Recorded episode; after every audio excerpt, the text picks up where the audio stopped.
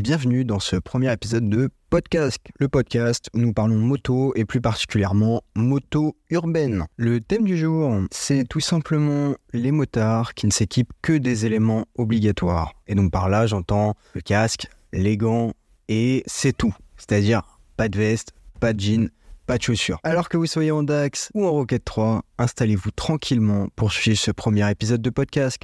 Alors dans cet épisode, nous allons essayer de comprendre les raisons derrière ce choix, les risques encourus parce que évidemment il y a des risques à cette pratique-là, et surtout discuter des initiatives qu'on peut mettre en place tous ensemble pour une pratique de la moto plus sûre. En vrai, plusieurs raisons peuvent être à l'origine du classique combo t-shirt, short et claquette qu'on voit à tous les étés. La première raison, moi qui me vient tout de suite en tête, c'est la volonté d'être plus à l'aise. Alors évidemment, pouvoir profiter du vent et de sa fraîcheur sur les jambes et les bras, c'est très agréable, mais moi personnellement, ça m'angoisse. J'aime pas du tout, j'ai l'impression de pas être protégé. Après, il y a aussi tout simplement de pas mourir de chaud sous une veste, ce qui se comprend. On est tous d'accord pour dire qu'on crève de chaud sous notre cuir. Ensuite, on a quoi? On a l'esthétisme. Certains motards, on les connaît, sont plus préoccupés par leur apparence, par leurs bras, par leurs jambes, montrer leurs tatouages ou leur meilleur outfit tout simplement. Ensuite, on a une autre raison à laquelle on pense pas souvent, mais c'est la conduite occasionnelle. Et oui, il y a beaucoup de motards qui ne conduisent pas souvent en moto.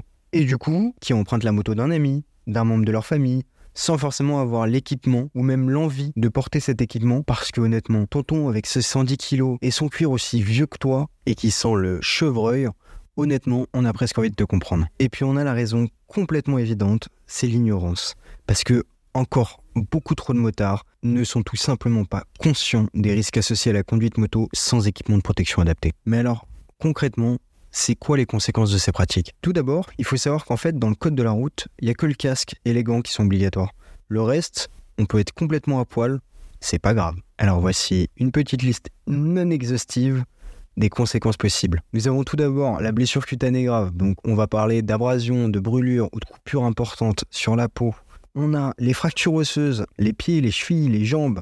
On a tout simplement les risques liés aux débris et oui, on n'y pense pas, mais il y a plein de trucs sur la route. C'est-à-dire, sans protection, sans cuir, sans vêtements, en fait, on va ramasser tout ce qu'il y a sur la route. Les bouts de verre, les bouts de métal, les bouts de pneus, tout et n'importe quoi. Pour finir, le meilleur, les traumatismes internes. J'entends par là tout ce qui est organe touché, colonne vertébrale. Quand j'entends colonne vertébrale, moi je pense à tétraplégie, paraplégie. Et ça, c'est des trucs qui, au-delà de t'empêcher de faire de la moto, évidemment, t'empêche d'avoir une vie normale. Alors c'est bien beau de critiquer, de montrer les problèmes, mais en vrai, qu'est-ce qu'on a à proposer? Pour moi, c'est tout bête, mais il y a vraiment une solution qui est pour moi vraiment maxi évidente. C'est tout simplement la sensibilisation. Parce que que ça soit avec la drogue, que ça soit avec le sexisme ou dans le monde de la moto, la chose qui fonctionne le mieux, c'est la prévention. Quoi de mieux que le témoignage d'un professionnel confronté à cette réalité dans son quotidien Je vais vous passer une petite interview du directeur des urgences au CHU de Montpellier, monsieur Richard Dumont, qui explique au micro de Midi Libre son quotidien. Cette protection en cuir est une réelle protection à la fois sur le cou, hein, ça amortit le cou, et ça empêche les doigts de se luxer, de se retourner. Hein. ils sont tenus dans la structure du gant. Hein. Et dans la chaussure, encore plus, puisque ça prend tout le pied dans la botte.